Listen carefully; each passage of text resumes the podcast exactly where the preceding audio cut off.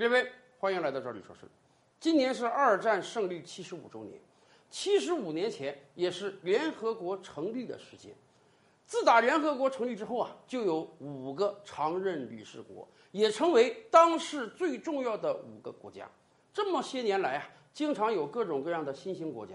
什么巴西呀、印度啊、日本呀、韩国呀、德国呀，人家说，哎，我们国家经济实力强大了，军事也很强，有没有可能我们也成为一个常任理事国啊？甚至我们有没有可能替掉那五个大国之一呢？咱们这么讲吧，中国、俄罗斯、美国这三个大国是真正的一流大国，没有哪个国家能替得掉。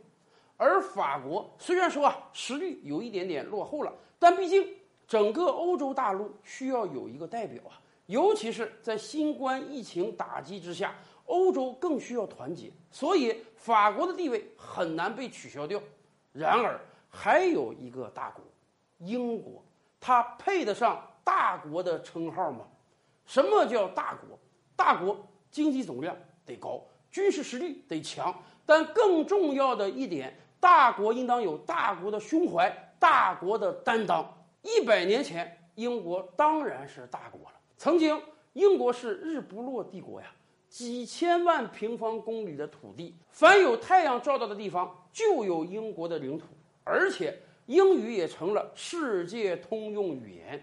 然而，这些年来，英国衰落了，英国越来越担不起一个大国的称号了。经济总量上，咱甭讲，英国已经被自己的前殖民地印度超越了。甚至在军事上，前些日子美国媒体发表了一个全球各国军事力量排行榜。我们一看，哎呀，英国退到多少名之后了？什么印度啊、日本啊，甚至韩国的军力都要排在英国之前了。而且，尤其在政治上，英国一点都没有大国的担当。英国自己有一套外交关系学说啊，人家是几个同心圆儿。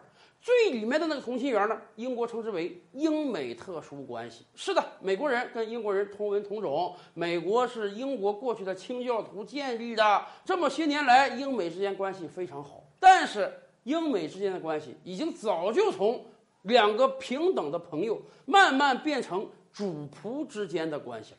这么些年来，英国在国际上一直支持美国，说好听点儿叫支持，说难听点儿那就是美国的跟屁虫。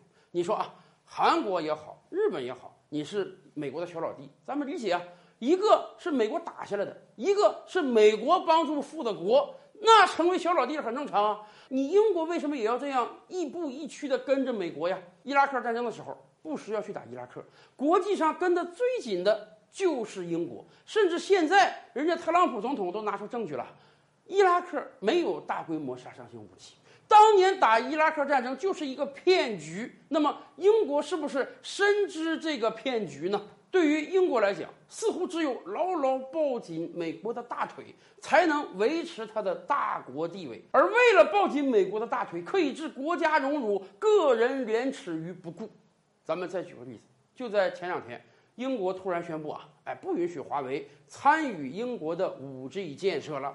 为什么？原因很简单。美国要求的，还没等英国这面出面解释，人家美国总统特朗普沾沾自喜地说：“哎，你们知道为什么英国进了华为吗？我的功劳，我要求的，我游说了全球很多国家，让他们不要采购华为的设备。”是啊，特朗普给很多国家施压，但只有英国现在明确做出了回应。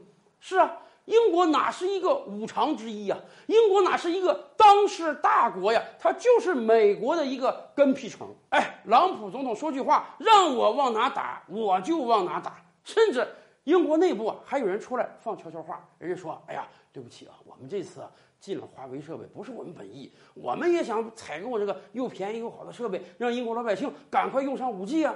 但是没办法，人美国大哥根本不让用。”怎么办呢？您别着急啊，我们现在只是说到二零二零年底以后我们不采购，咱可以等着特朗普下台啊。一旦特朗普下台了，说不定事情有转圜呢。您看看，这是一个大国做事的方法吗？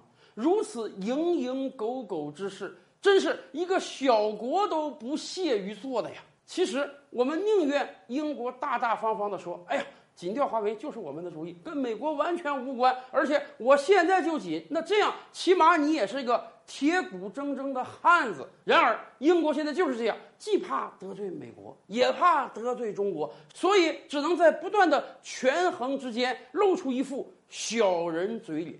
这样的英国，它配得叫大国吗？